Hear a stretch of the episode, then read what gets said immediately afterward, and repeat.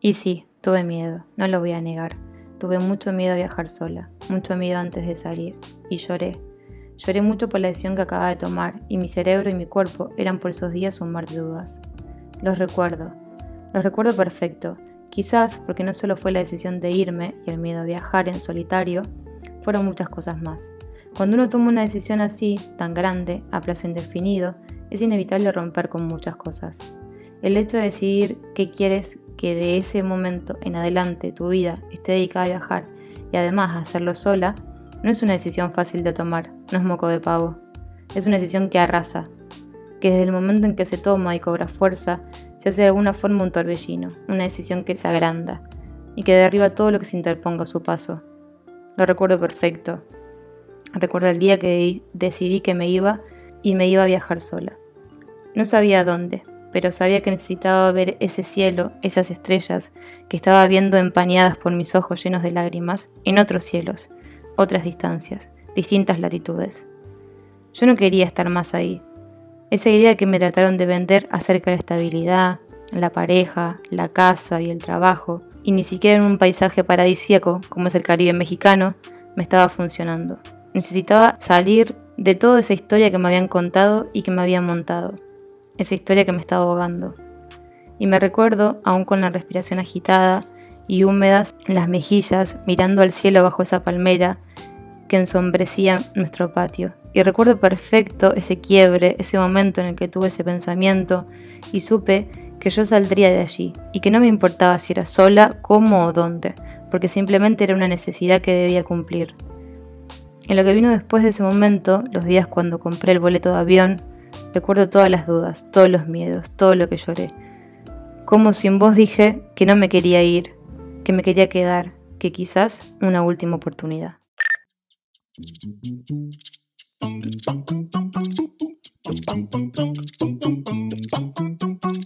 Bienvenidos a este alto viaje. Soy Ariel Matskin. Y yo, Luciano Cisarche. Entendemos que todavía...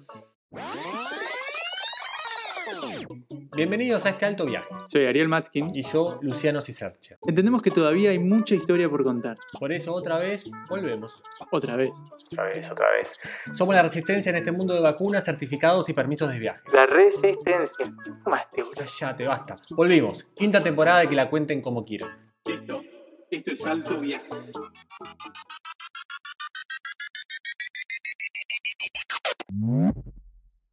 Bueno, bueno, qué alegría, qué felicidad. Estamos de vuelta en Alto Viaje, episodio número 11. Creo que 11, ya estoy medio perdido, un quilombo con Floxy con la entrevistada de hoy, pero episodio número 11 de la temporada número 5. Eh, última entrevista de la quinta temporada, eh, a mí es última invitada de la quinta temporada. Eso es así. Y antes de seguir, tengo que presentar a quien tengo enfrente mío. Bienvenido a este episodio, a Ariel Matskin.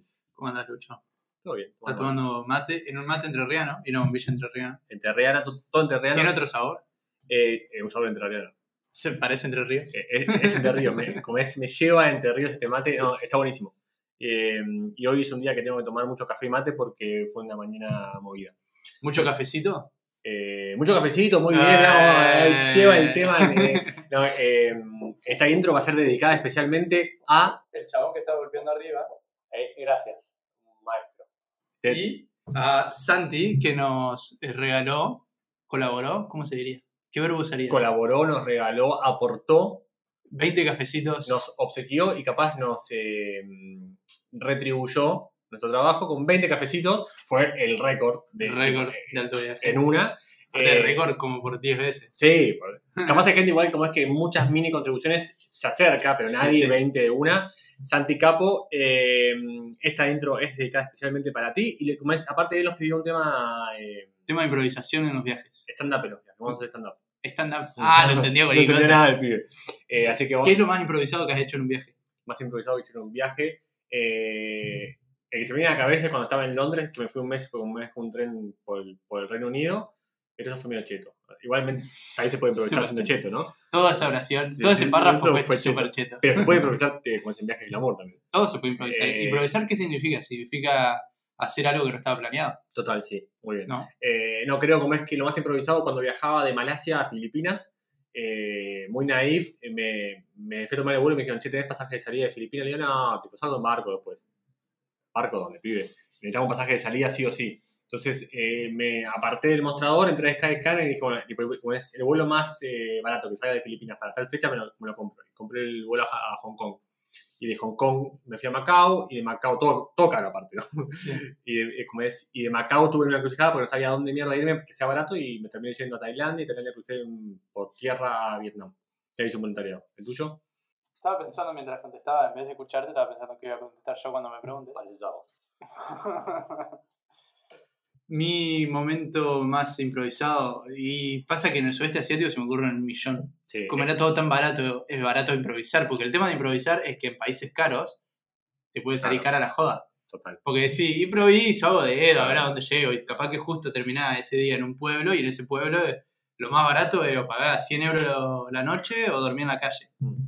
Y te puede pasar. Sí, porque eh, La cosa es que en el sudeste asiático, sabes que en el peor de los casos, hasta te di dólares. vas a un hotel y pagas 10 dólares. Sí. Y ya está. Entonces se me ocurre, por ejemplo, una vez que estábamos en Kuala Lumpur y, y fue la vez que Celeste perdió la tarjeta de crédito porque se la tragó un cajero automático y tuvimos que quedarnos esperando que llegue la tarjeta de repuesto desde Australia. No llegaba, no llegaba y un día nos, nos hartamos, nos echamos las bolas y fuimos a la estación de colectivos sin saber a dónde íbamos a ir, sino que simple- simplemente fuimos y empezamos a caminar viendo a dónde iban los colectivos. Fue como, uy, a ese. Y ta, nos fuimos a un lugar. Pero el día y volvieron. ¿O No, no, fueron? nos fuimos. ¿Y la tarjeta? Eh, quedamos, arreglamos con la. Porque le iban a mandar a un banco y la buscábamos por el banco. No es que Ok. nos la mandaban a una dirección porque no teníamos. Sí. Entonces llamamos a la mina del banco y le dijimos que cuando llegue la tarjeta nos manda un mail y nosotros íbamos a Kuala Lumpur a buscarla. O, sea, ¿cómo es que hablaron con la mina del banco en inglés, asumo? O sea, como llamaron a un banco malayo y No, hablaron no. en inglés. No. Fuimos a un banco malayo. Claro. Pasamos por 25 controles de seguridad en un edificio súper cheto de la zona sí, sí, comercial. Tipo Petronas, banco. Sí, y nosotros por poco no entramos en patas. Y le explicamos la situación, porque era, fue una tarjeta del, del ANZ, que es el Australian Ah. New Zealand Bank. Vos sos hincha del Commonwealth. Sí. Malísimo. Soy de ese y del BNZ. La aplicación del Commonwealth. El ANZ, el Ah. BNZ y hasta te digo, el tengo el, JNZ. ¿no? el NAB, el National Australian Bank. No. Bueno, no importa, era la ANZ, se perdió la tarjeta, fuimos a una, a una sede del, iba a decir una branch, de la ANZ en, en Kuala Lumpur. Le explicamos la situación y la mina nos dice, pero este no es el mismo banco.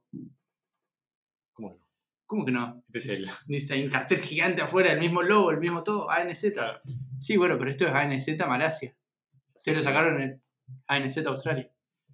Bueno, que discutimos, que esto, que lo otro, que por favor, qué sé yo. La cosa es que ellos no podían expedir la tarjeta, que ahora siendo más grande, entiendo por qué no. No podían hacer la tarjeta a ellos, lo que podían hacer era pedirla a la branch. A la branch de Australia. Australia. Bueno. ¿Qué, qué quilombo burocrático. Alto quilombo. Todo eso discutiendo ahí en Kuala Lumpur. Eh, pero a lo mejor nos atendieron bien y hablan todo el mundo en inglés en Kuala Lumpur, así que Perfecto.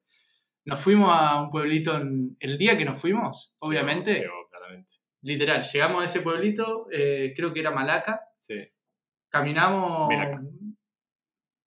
O Malaca. Para mí es. Creo que de las dos formas. Creo que una forma en inglés y una forma en español. Eh, me encanta como ahí le cerraste para ambos. Inchequeable. Y caminamos, encontramos un hostel, nos metemos wifi, entra el mail, No. eh, llegó la no, tarjeta. concha Fue una cosa así. Hay No me acuerdo si era Malaca o Georgetown, una de las dos. hay, hay que ganas de romper la notebook contra la, contra la pared. pasa. Pero Nos volvimos. Ah, fue así, estábamos en Malaca, creo. Entonces volvimos a Kuala Lumpur, buscamos la tarjeta y seguimos para otro lado. para el sur. Eh, pensaba cuando, cuando, cuando decía al principio lo de que sudeste es fácil improvisar, que claro, o sea, porque en el tema de improvisar eh, se, se, sobreentiende como es que se pierde el control sobre la situación. Si bien a, futuro, cuando se llega a destino o, el plan que sea se puede controlar ahí en el momento, está cediendo mucho, eh, mucho planning y mucho control sobre la situación. El tema del presupuesto, al menos cuando se viaja más con, con más frecuencia, digamos, el presupuesto está como muy marcado, por ende, dentro del no improvisar, se gana el controlar el presupuesto. ¿no? Cuando uno decide, bueno, listo, yo e- esta semana la improviso, que sea lo que sea, Sí, está sí. el control ¿Ya muchísimas... sabes cuánto va a gastar aproximadamente desde antes de salir de tu casa? Total, vos podés tipo, controlar y todo lo que vos te saltees es responsabilidad tuya, pero vos si querés podés definir tranquilamente el presupuesto. Sí, Improvisar es más caro, quiera o no. sí, quieres Sí o no, sí, porque incluso en el sudeste asiático eh, podés improvisar porque sabés que en el peor de los casos sí. te gastás 20 dólares, 15 dólares. Te puede salir bien esporádicamente, de que haga justo, me tomo un micro a Melaca, ponele, y justo un chabón está en la puerta y me, y me hospeda en la casa y no hace nada, genial, ¿no? Se romantiza la, la improvisación. Es, pero- que, es que creo que el, el tema de la improvisación, lo, lo- lo ocupado es que por en el sudeste asiático, insisto, o en cualquier región del mundo que sea barato viajar,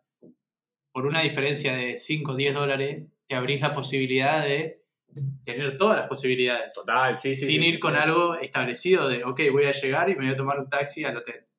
Que está bien también. Porque ya sabes cuánto te va a salir el taxi, sabes cuánto te va a salir el hotel y sabes qué es lo que va a pasar.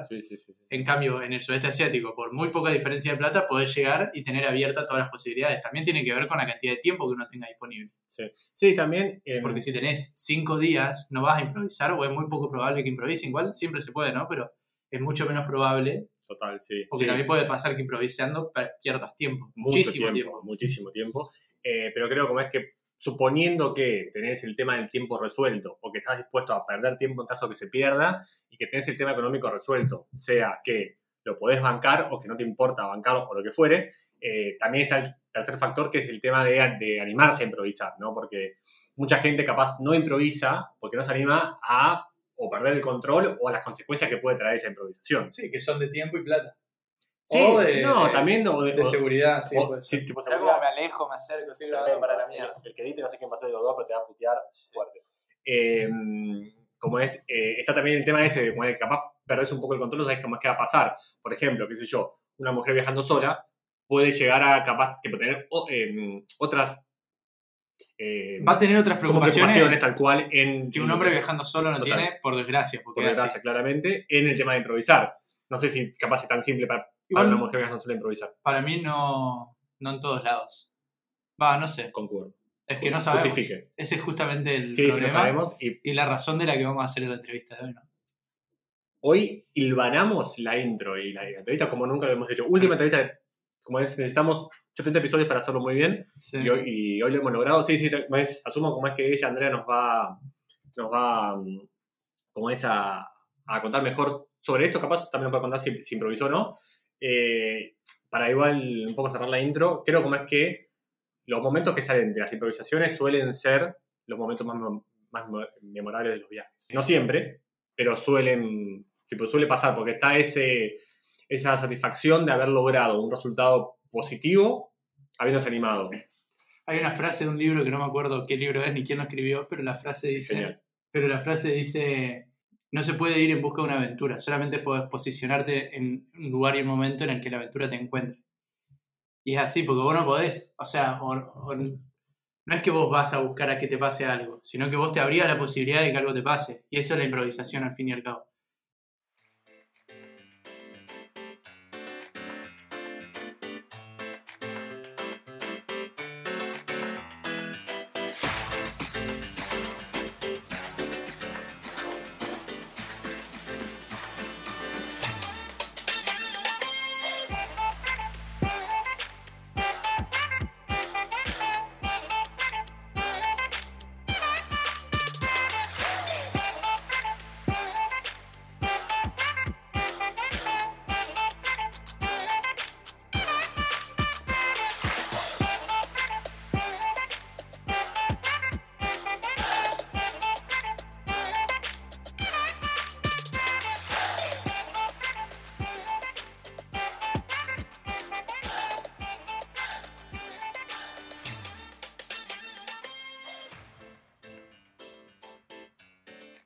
Asturias al Mundo tenemos el honor que nos visite la última entrevista de la quinta temporada de Alto Viaje. Licenciada en Bellas Artes, ilustradora, tatuadora y autora del libro Yo Viajo Sola. ¿Qué tal? Recorrió Sudamérica dedo y viajó por más de 35 países. Escribe demasiado bien, ilustra que te dan ganas de adornar tu casa con con ilustraciones de ella. Estamos muy emocionados por la charla que se viene, motivo por el cual le damos la bienvenida a Alto Viaje a Andrea Vergareche, acá, Lápiz Nómada. Es un placer estar con vosotros. ¿Qué tal, Andrea? ¿Cómo estás? Perfecto. Aquí de vuelta en casa, contenta de estar aquí con vosotros escuchándos. Nos alegra mucho. Eh, si bien estás ya de vuelta en casa, empezamos con una pregunta que te lleva un poco a los viajes y es, y es que nos interesa saber cómo es un día en la vida de Andrea durante un viaje. Pues depende, depende siempre del destino, depende si es un día en el que toca trabajar o toca explorar, pero bueno, al final creo que es difícil describir un día porque cada día cuando estás viajando es diferente, entonces bueno, depende siempre. Y, por ejemplo, ahora te agarramos recién vuelta de Marruecos, que ya vamos a hablar un poquito de Marruecos. ¿Cómo, cómo fue? Describí, pensá, un día en, en ese viaje y, y describínoslo, por Pues depende si el hostel venía con desayuno incluido, me lo tenía que hacer yo, o tenía que salir a la calle, o, o comer algo que hubiese comprado el día anterior. Eh, pues amanecía con más o menos calma dependiendo del hambre. Luego, pues siempre al final las redes sociales, un poquito de trabajo, el mail, una o dos horas, y luego con la cámara cargada, batería a tope, a salir a explorar la ciudad. Y bueno, a ver quién me encontraba en el camino, a veces encuentras a alguien, a veces estás sola, a veces decides explorar con alguien más, mm, buscar luego algo barato para comer, pasar la tarde y a última hora pues volver al alojamiento y, trabajar un ratito más, eh, aprovechando que, ya no era de día y, cenar algo tranquilo en casa. ¿Cómo viviste esta, o, cómo estás viviendo esta vuelta a los viajes? Yo no diría post pandemia porque no me animo a decir esa, esa expresión.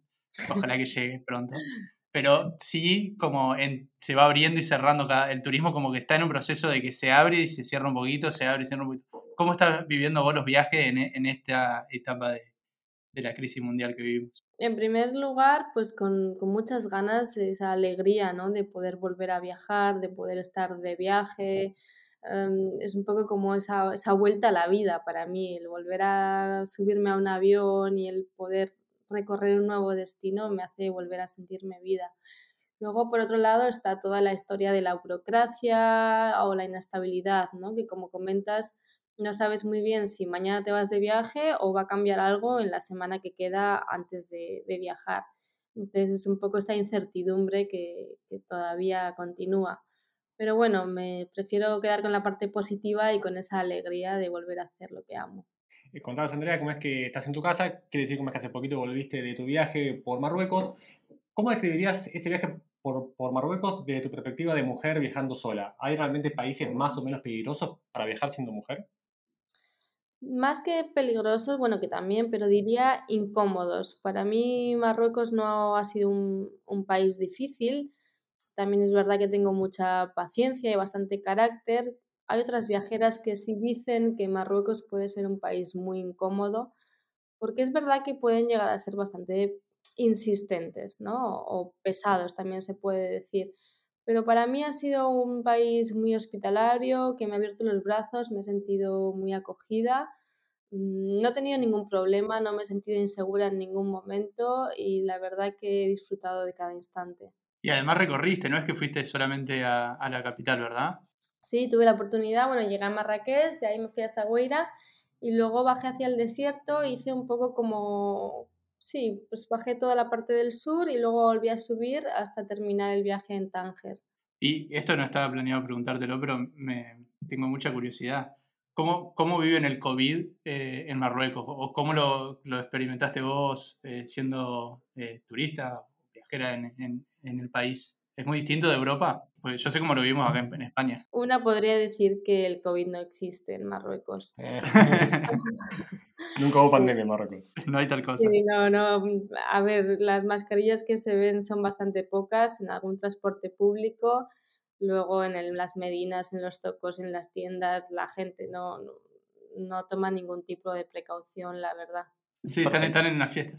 Están en un ¿Qué te iba a decir, Andrea? Eh, como sabes que hace un par de semanas eh, un, un, oyente nuestro no, no, nos regaló por, por cafecito, ¿viste? Esa app, como es que te pueden... Pero es de Argentina, así que no lo Ah, no, es de España. Bueno, hay, hay, hay, una aplicación en Argentina que te pueden contribuir, digamos, con, con, tus proyectos y te compran un cafecito que es como si fuera algo eh, simbólico por, por todo el laburo que hace, qué sé yo.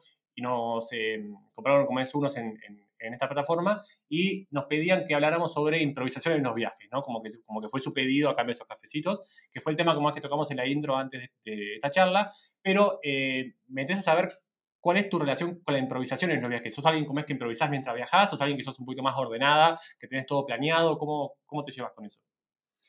Creo que cada vez improviso un poquito menos, pero eso no quiere decir que sea organizada. O sea, es que yo antiguamente compraba el avión y esa era toda la organización que tenía.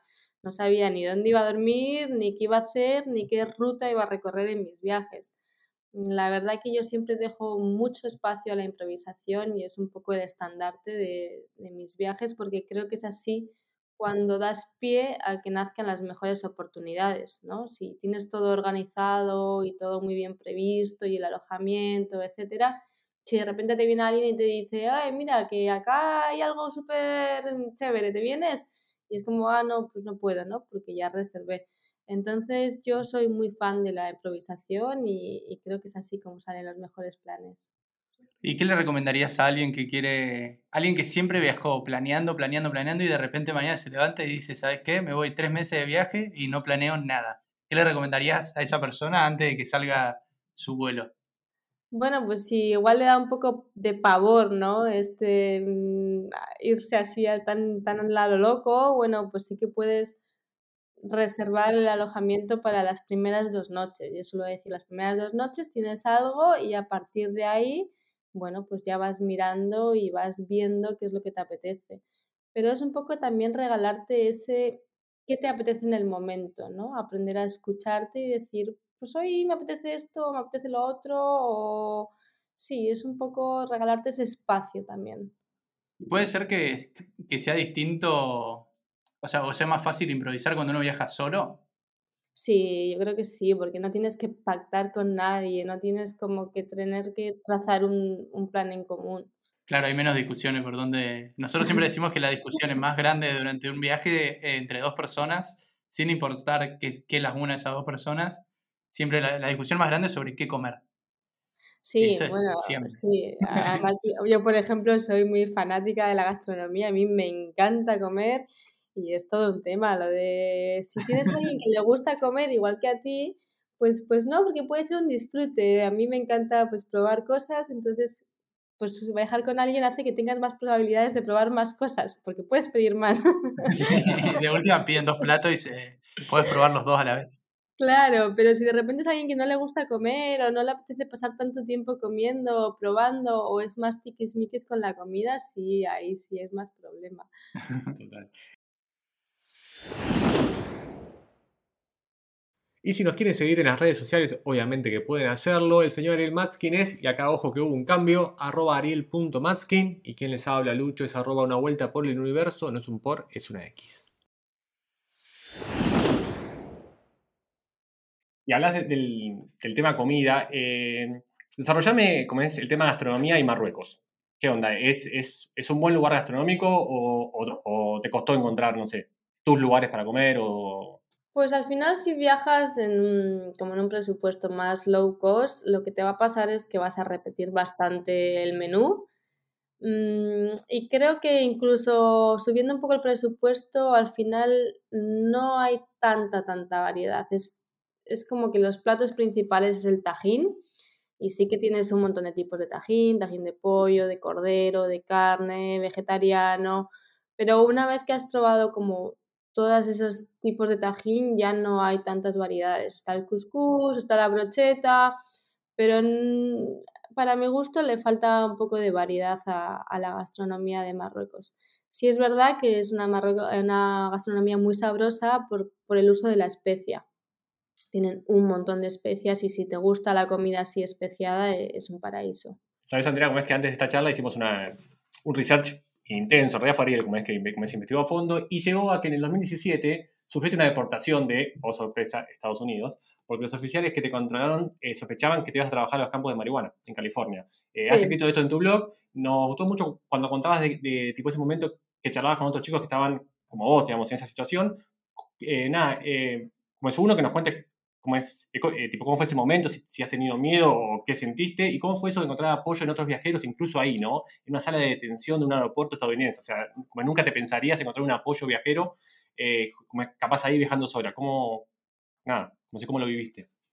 Más que miedo fue frustración, la, la, la, emoción ¿no? que tuve, una frustración interna de sentir que están violando tus derechos que no tienes nada para defenderte, que no puedes hacer nada, de que tu palabra no importa, no vale y que te tratan como si fueras una miseria, ¿no? O un despojo de la sociedad. Fue una frustración que te daban ganas de, llorar, de gritar, de apretarte el puño, ¿no? Y decir, no sé. Y sí que fue bonito eso, encontrarte ahí en aquella salita que estábamos todos, todos desesperados, de repente con, con gente que incluso al final el mundo es un pañuelo, que teníamos gente en común, conocidos en común y la verdad que sí que fue un soporte y, gente que, bueno, que mm, aunque no tengo un contacto directo, sí que he vuelto a mantener el contacto en ocasiones o hablar o, y no descarto que, pueda volver a, a, reencontrar, ¿no? Y eso es bonito, es ver también que dentro del mundo viajero hay como esta red y este apoyo de que al final te entiendes, ¿no? Entiendes qué está pasando a la otra persona, has estado ahí o, bueno, o se puede dar la mano. Es un mundo donde no hay tanta competitividad como yo creo en el mundo laboral. El mundo de los viajes es muy bonito, es sincero y es muy humano.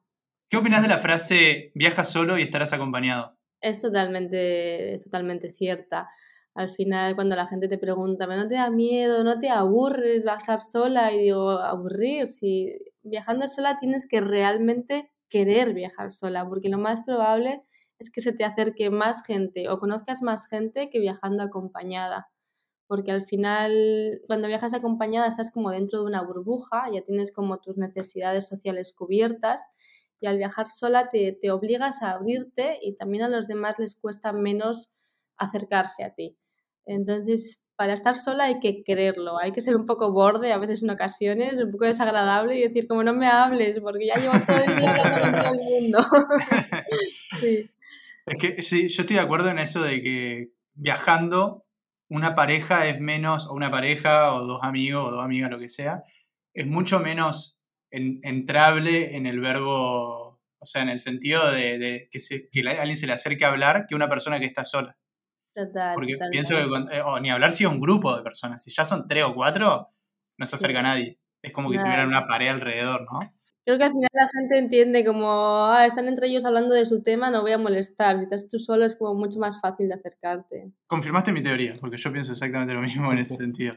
Eh, hablaste del, tema de viajar sola y eh, en el 2019 publicaste tu libro Yo viajo sola, que me acuerdo la primera vez que lo vi en la librería Altair en Barcelona. Yo te seguía en, eh, en Facebook y me acuerdo la primera vez que lo vi dije, ah, yo sigo en Facebook a la persona que escribió este libro.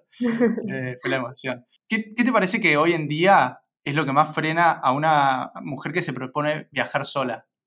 ¿Y qué diferencias ves eh, en ese sentido de, de, cinco años de cuando empezaste a viajar a hoy? Yo creo que al final lo que más nos, nos frena a las mujeres es el entorno. Porque cuando tú le dices a tu familia, ¿no? O a tus amigas, ah, es que me voy a viajar sola. Y es como, pero sola, pero ¿qué te vas a hacer tan lejos? Es un poco ese tipo de comentarios.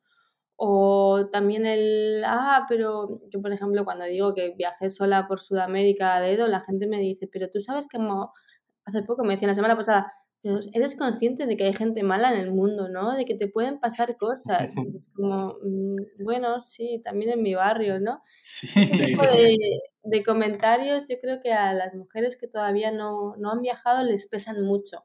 Una vez que ya has viajado te das cuenta de que todo es muy fácil, de que es muy fácil viajar sola, de que ese peligro no, no está tan presente. Pero antes de partir yo creo que sí que pesa y te hace replantearte esa decisión y te surgen todas esas dudas, ¿no? Esa mochila de miedos y si realmente seré capaz, si realmente será tan peligroso.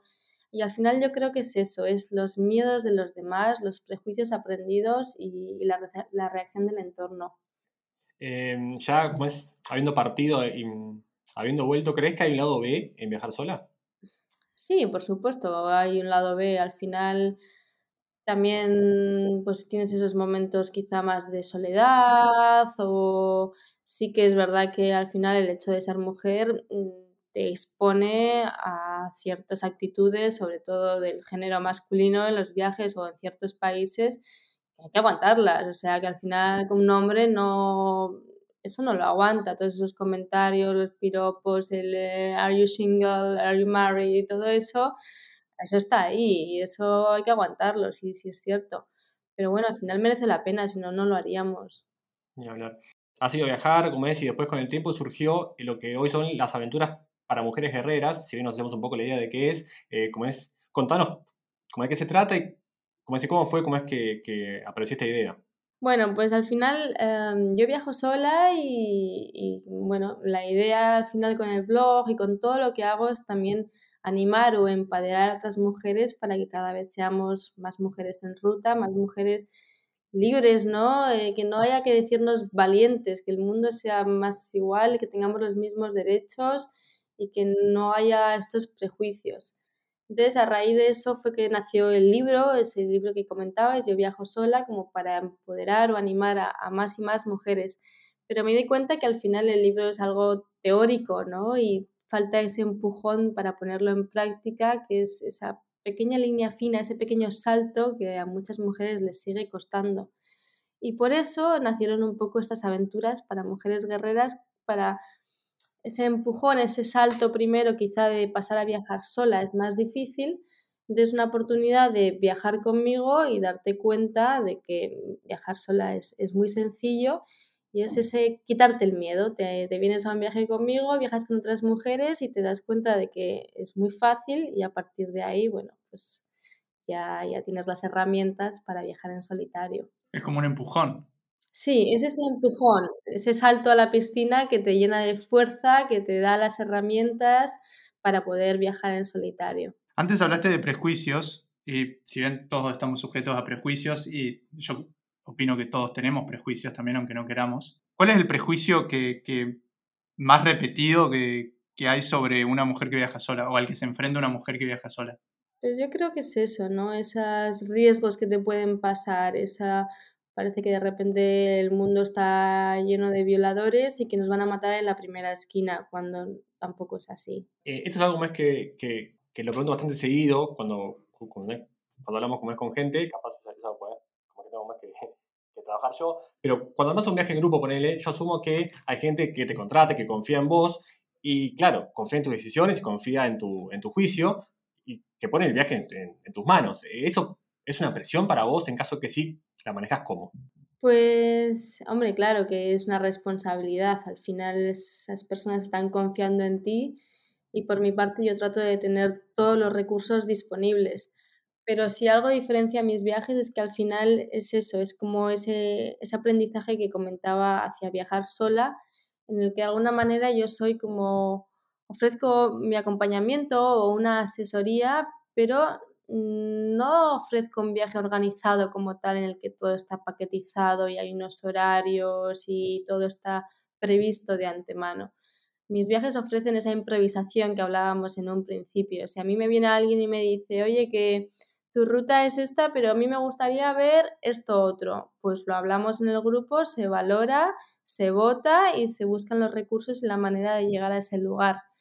Es, es esta experiencia que permite, sería lo más parecido a un viaje de mochilera improvisada, en el que la ruta está abierta a sugerencias, en el que el alojamiento no está reservado de antemano y en el que son las viajeras las que deciden cómo llegar a los diferentes destinos. Entonces, bueno, sí que hay una responsabilidad final de mi parte de que soy quien organiza todo, pero yo soy una guía, no, no, no dejo de ser eso, simplemente una guía que está ahí asesorando y acompañando. Y te llevo ahora un poquito a tu blog, Lápiz Nómada, que es de esos blogs que han logrado elevarse por encima de la, nada, de, la cantidad de blogs que hay eh, hoy en día en toda la blogósfera hispanohablante y también como es de todo el mundo. Eh, porque no es el típico blog como es que está enfocado en dar tips y le dice esas típicas 10 cosas que hacer aquí, sino que también hay mucho espacio para, eh, para otra faceta, ¿no? Como la escritura, la ilustración, la, la, la creatividad. Y acá nos interesa saber eh, tu, tu, definición de la, la, creatividad. ¿Qué papel juega en tus viajes? ¿Cómo, ¿Cómo es importante para vos crear o la creatividad en sí? Bueno, la creatividad yo creo que es una, una cualidad que deberíamos de poner en, en marcha en, en, nuestra cotidianidad también, ¿no? Es, esa, es eso que le da un poco de chispa a la vida, es ese color, eso que hace que salgamos de, esa, de ese gris y que podamos ponerle un poco de alma a todo lo que hacemos. Yo trato de aplicarla porque sí es verdad que, bueno, estos artículos de qué ver o las 10 cosas que hacer al final son los que permiten que la gente te encuentre, por triste que sea, Google manda y hay que tenerlos. Si Google manda y si no escribes sobre eso no te encuentra nadie. Pero si todos hacemos lo mismo, al final llegamos a la planitud, ¿no? A ese gris. Entonces hay que ponerle un poco de chispa a la vida, hay que ponerle color, que ahí es cuando surge la creatividad que nos lleva a hacer cosas nuevas, más originales, que son las que al final todos agradecemos cuando las encontramos, ¿no? Cuando tú ves algo diferente, es ese algo que, que, destaca sobre lo demás y sin creatividad eso no existe. Durante un viaje, ¿preferirías tomar notas o, hacer ilustraciones? Para mí es un mix, siempre lo ha sido. La palabra y el dibujo eh, va junta. Para mí es, eh, si tú ves mis cuadernos, al final está el dibujo y está la palabra unidos porque para mí funcionan muy bien juntos y es eso lo que me permite al final crear una, una memoria visual en la que el texto y la imagen sí trabajan a la vez.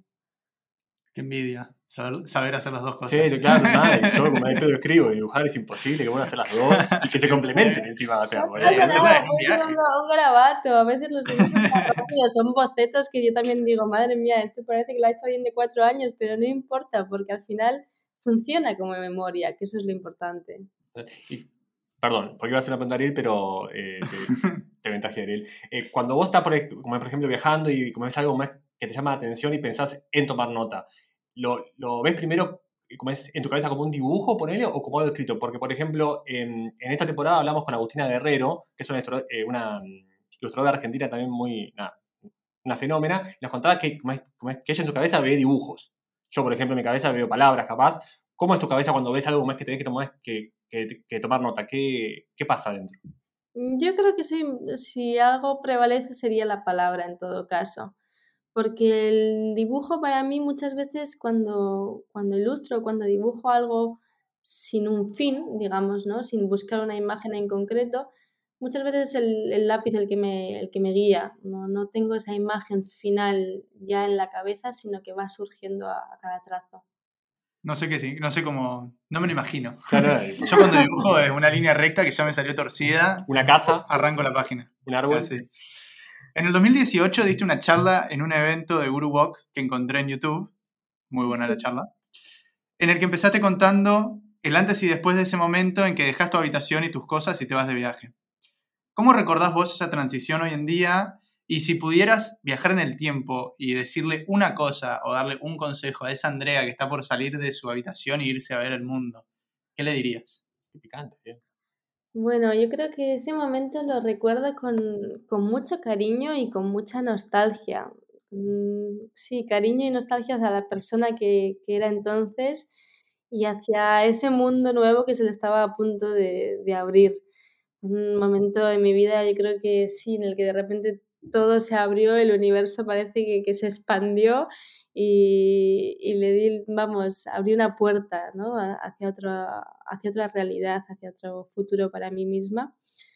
Creo que si tuviese que volver ahí y decirme algo sería disfruta, que es lo mismo que le diría a mi yo de mañana, disfruta cada momento, la vida es una, no sabemos mm, cuándo se va a acabar y, no tiene ningún sentido acumular para ser el más rico del cementerio. Entonces, ese es el consejo que trato de darme siempre, de no olvidarlo, de hacer las cosas con disfrute, con cariño y con pasión, porque lo demás llega y además cuando haces las cosas así, todo llega y, eso es, para mí la vida es eso, es disfrutarla, es saber saborearla y es vivirla con esa ilusión con la que yo me fui aquel día y, empaqué todo, con esa ilusión hacia, hacia lo nuevo, que a veces también de tanto viajar siento que, se va perdiendo un poco o, se va dispersando y en aquel momento era tan, tan brillante. Entonces, bueno, sería eso, disfrútalo porque sí, porque es eso. Uf, toma, pavo Ariel. Decía recién Andrea esto de, es que, que, me, que me llamó mucho la atención que cuando uno continúa viajando después de años y años, como que pierde un poco la sorpresa, el asombro, o le cuesta un poco, qué sé yo, encontrar esa, esa novedad que contaba al principio, ¿no? Yo acá en Canarias llegué hace ya casi tres años, lo cual es el lugar que más estuve desde que empecé a viajar, y de cuando llegué arranqué terapia, lo cual me salvó básicamente la vida, eh, pero eh, hablé mucho de que eh, tengo esa adicción a la novedad, ¿no? De que me cuesta capaz un poco cuando estoy más, más estancado en un lugar, como encontrarle a ese lugar algo nada, algo bueno y que, claro, después de tanto tiempo viajando, un poco me cuesta encontrar esa novedad. ¿Cómo te sentís vos con, con este proceso de ya años y años viajando? ¿Cómo haces para reinventarte día a día, para encontrar en, en cosas que ya viviste eh, esa, esa continua novedad? Bueno, yo creo que al final el cambiar de destino te, te ofrece esa, esa, novedad que buscamos, que a veces es un poco adictiva. Y creo que también hay otra parte de mí que de alguna manera empieza a anhelar una rutina, empieza a anhelar una cierta estabilidad. Entonces, ahora mismo creo que se complementan bastante bien esas dos partes, la que busca la novedad y la que busca la estabilidad porque es como que, bueno, ahora un poquito de estabilidad. Uy, no, ya me aburrí. Ok, novedad. Uy, uy, ya me he cansado de tanta novedad. Estabilidad. Entonces, en ese ahora mismo estoy como un poco en esa, en esa cuerda floja en la que ambas facetas funcionan muy bien y me permiten funcionar por temporadas. Sí es verdad que es un poco caótico porque la rutina nunca la desarrollas del todo, pero me da, sí, me permite estar contenta y satisfecha teniendo un poquito cada lado. ¿Y te costó llegar a esa conclusión o fue algo más que se decantó solo? ¿O fue un trabajo de, meses o años donde dijiste, bueno, este es, eh, esta es la receta? No, ha sido, ha sido un trabajo, ha sido un trabajo bastante largo. El primero, el darme cuenta de que necesitaba una base. Eh, segundo, pensar dónde quería que fuese esa base. Tercero, asimilar que la base iba a ser el norte, el País Vasco, por mucho frío que haga. y decir, pero, pero ¿por qué? y, el cuarto, empezar a construirla y, y, empezar a remar hacia esa dirección para poder tener las dos cosas. Y bueno, luego ha llegado la pandemia que sí que es verdad que ha hecho que ese proceso quizás se haya hecho más rápido, porque no me ha quedado más remedio que volver. Pero bueno, sí, ahí sigo, ahí sigo un poco construyendo eh, o tratando de encontrar esa estabilidad ahora que, es, que puedo volver a viajar. Total. A mí me pasó, como es, con, con, con la pandemia, que eh, no sé si, si, si me hizo esto de la estabilidad más fácil, pero como que me sacó culpas. Como que no me quedaba otra que estar estable porque no se podía viajar. Entonces, como, como que me sacó un poco, como ese poquito de la culpa. Dije, listo, esta decisión no tengo que tomarla yo, la tomó el mundo por mí y me dijo quedarte en Canarias y zafé. Pues sí, sí, al final ha sido también yo cuando volví por la pandemia no te creas que la pasé bien, ¿eh? Fueron, estuve dos meses prácticamente diciendo yo por qué he vuelto, yo quiero volver a irme, aquí a un avión, por favor. Con la bien que estaba en Indonesia. Fueron dos meses muy duros, los cuatro siguientes diciendo ya por lo menos ya no te quejes porque ya total no, no puedes hacer nada, así que trato de aceptarlo. Pero no, no, a mí no ha sido tan fácil ni me ha quitado la culpa. Ahora ya ahora es como que empiezo a sentir que lo he elegido yo, pero el no haberlo elegido con la pandemia a mí no, no, no me lo hizo fácil, no fue como de mierda. Yo tenía miedo, nosotros estábamos viajando cuando empezó la pandemia y cuando todo el mundo empezó a desesperadamente a volver, fueron como dos, tres meses el año pasado de caos total en el mundo entero. Y yo pensaba, mirá si me vuelvo a mi casa y en dos semanas pasa la pandemia, yo me muero. Como no quería volver porque yo decía, esto va a pasar rápido, y bueno, después volví, pasaron, pasaron, un par de meses y, y, fue como, bueno, está bien. no fue exagerada mi reacción de volverme a mi casa. Un visionario, sí. Vos, vos más visionario. Eh, llegamos a las últimas dos secciones de, esta charla, que son para mí las preferidas. Eh, son dos secciones nuevas que hicimos en la, en la temporada 5 y que increíblemente mantuvimos por toda la temporada. La primera está a cargo de Ariel y son preguntas picantes, entre muchas comillas, porque no son tan picantes. Únicamente vamos a pedirte que respondas en 5 segundos y si no, pasas, ¿sí? Y después vamos a ir a una pregunta quiniela, que esto está a cargo mío, pero te la explico después, así que Ariel, te paso la posta. Bueno, como dijo Lucho, son 5 segundos por pregunta, o puedes pasarla también. Son preguntas cortitas de todas maneras. ¿Estás lista? Lista. Vale, otra vez. Vale, es la segunda vez que me pasa. Está muy español, no sé qué pasa. vale. Una ciudad en el mundo. Ciudad de México. Un plato de comida que sí te gusta. La sopa de coco tailandesa. Un plato de comida que no. Los gusanos. Tres cosas que siempre tenés en la mochila el diario, la cámara y el disco duro. Algo que odias que te pregunten en los viajes. ¿Cuántos países has estado? ¿Un superpoder? Teletransporte. ¿Qué preferirías? ¿Que te ilustren el libro y vos lo escribís? ¿O que escriba otro el libro y vos lo ilustrás? La primera, escribirlo yo. ¿Un tatuaje que tengas pendiente? Mm, Hakuna Matata. ¿Una persona para que te acompañe en un viaje? Mm, mi amiga Sana y Chusina, aunque peleemos todo el día. ¿Volverías a hacer todos tus viajes con esa persona o irías solo a lugares en los que nunca has estado? Iría a lugares en los que nunca he estado. Espectacular. Perfecto, no todo. ninguna. A tope. Encima era la que más preguntas tenía. Esta fue la entrevista que más preguntas pusimos en esta sección Sí. y creo que la primera vez que contestan a todos. Igual, yo te voy a decir una cosa, Ariel. Eh, la pregunta uno, yo había puesto una ciudad en el mundo y no vale Ciudad de México, porque sabía que iba a responder eso y cuando la borraste puse una ciudad Ah, del yo dije, mundo. ¿por qué pones Ciudad de México? Claro, pues yo sabía cómo es que iba a responder Ciudad de México. ¿Y una ciudad en el mundo que no sea Ciudad de México? Bilbao. Espectacular. No pasó en una y hicimos tipo retruco y tampoco. Sí, Eh, tremendo. Qué velocidad. Yo tengo que cada una de esas preguntas tendría que pensarla y te diría y diría, no, no, no, mejor otra. Otra, pero perdón, perdón. Para, eh, bueno, y ahora vamos a la pregunta quiniela.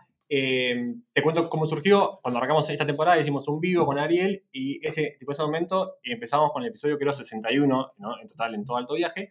Y eh, Ariel me preguntó qué era el, el 61 de la quiniela, ¿no? En la, en, la, en la lotería. Y creo que era la escopeta, qué sé yo. Entonces dijimos, pará, empezamos a preguntarle a cada invitado de eh, eh, el número de la lotería de ese episodio. Entonces, a vos te tocó el número 70. Antes de contarte qué es el 70 en la lotería o quiniela, te, te insto a si querés adivinar qué es. Es tu chance. Uy, no, ni idea. Bueno. Aquí sí que no. Aquí sí que no, ¿qué pasó? El 70 eh, es una de las peores que más que tocó en esta temporada, es El muerto en los sueños. Chan. Raro. Eh, así que nos costó mucho hacer una pregunta sobre este tema, pero vamos un poco a, a intentar. Eh, nos quedamos con, con la última palabra, ¿no? De tipo de pues, los sueños, y no tanto como es la primera. ¿Sos alguien que le da importancia a los sueños, a las energías y a las señales del universo? No sé, ¿te pasó de que una vez has soñado algo y por eso cambiaste un plan? o capaz no tanto en el extremo, ¿no? Pero sos de estar atenta a señales particulares para llevar a cabo o no un plan en particular. Mm, No, no realmente. Lo que creo que los sueños son para mí al final son reflejos de- del subconsciente. Sí que noto o veo que al final cuando estoy pensando en algo o no pensando, pensando que eso ya no está en mi vida o que eso no lo quiero y de repente empieza a aparecer en los sueños, digo, uy, ¿Qué pues yo pensaba que sí, esto ya se había pasado y resulta que no, o pensaba que esto no lo quería y reaparece en los sueños. Para mí es una señal de que algo que igual conscientemente has echado fuera o no quieres o, o piensas que no, si aparece en el subconsciente es que sigue estando presente. ¿Ha habido alguna ilustración o algún post del blog? ¿Cómo es que fue, cómo es que apareció por un sueño? Poner tipo algo que soñaste y dijiste, tengo que ya dibujar esto. Mm, Así que recuerdo ahora mismo, creo, creo que no. Sí que hago a veces la de escribir que he soñado, pero no creo que así que haya surgido ahora mismo, que recuerde, no. ¿La pasaste bien? Sí, súper. No, me encanta. sí, ¿Y cuántos países conoces? ¿Cuántos países conoces? Pues no lo Eh, sé. No, no sé. Paso. Ha sido una gran, gran charla. Acá, Andrea, te damos, eh, aunque asumo que todos los que escuchan van a conocerte, pero eh, te damos tu, tu minuto de fama para que nos cuentes sobre eh, tu viaje grupal, sobre tu blog, sobre lo que nos quieras contar. Acá tenés tu minuto de fama para hacerlo. Bueno, pues nada, eh, animaros a acompañarme en el blog, que es lapidnomada.com, en las redes sociales, que es arroba y ahí estaré siempre dando la brasa, contando mis viajes, y ahí podéis encontrar el resto de información sobre mis ilustraciones, mis aventuras para mujeres guerreras y el resto de aventuras locas que se me vayan ocurriendo. Así que invitaros a acompañarme y a conocer un poquito el mundo de mi mano. Y yo los invito a que entren al blog y lean artículos viejos que también están buenísimos, porque yo me puse a leer del 2017 para adelante y ya de por sí, cuando encontré los de la deportación, estuve media hora leyendo, que son tres artículos súper intensos, con una ilustración que está muy buena. A lo revendí. Vale, no, pará, porque encima del blog está re bien hecho. Yo, yo, yo he comenzado diseño web y cuando entré a tu blog me empecé, tipo, me empecé a chusmearlo, a inspeccionarlo, ¿viste? Tipo medio nerd lo que hice, pero me pareció eh, un blog totalmente distinto también en tema de diseño a los típicos blogs de viajes. Está, está zarpado, está re bien diseñado, me encantó. Pues gracias, porque eso es también obra mía y la verdad que sí, sí, todo, el diseño web, todo, todo, todo el código y también la organización, que es la parte más difícil en un blog, que es casi como un árbol que lleva tantos años, organizar tanto contenido y hacerlo accesible ha sido un reto, Pero bueno, también me he quedado contenta con, con el resultado. Sí, sí, porque no, eh, es como que se ve que hay una idea atrás del diseño del blog. O sea, como que como muchas veces ves blogs donde te ponen los posteos en, el, tipo, en, en- en la home o, o es todo bastante simple, entre comillas. Y el tuyo como que tiene una idea de fondo. Yo me quedé medio flasheado. Muy, muy bueno. Eh, ¿Vos, Ariel, la pasaste bien? Yo la pasé espectacular, ¿verdad? Mi parte preferida fueron las preguntas picantes. Siempre son. Pues es que me gusta, yo haría toda la entrevista así como, taca, taca, taca, taca, taca, decir, Mil preguntas picantes. mil preguntas Sí o picantes. no, y entrevista. Lo calculas 5 segundos por pregunta y te Perfecto. una hora. Pero bueno, los que nos escuchan este mismísimo jueves, como siempre, muchísimas gracias. Estamos acá por ustedes, por el público. Eh, los, que, los que nos escuchan en cinco años, esperemos que sigamos ahí eh, en Spotify, Apple Podcasts, etcétera, y que Andrea siga viajando por el mundo, haciendo viajes como es con mujeres guerreras, ilustrando y sacando muchos, muchos libros. Mil gracias, Andrea, por sumarte. Gracias, Ariel, como siempre. Gracias a todos. Nos vemos en la próxima. Hasta la próxima. Un abrazo. Thank you.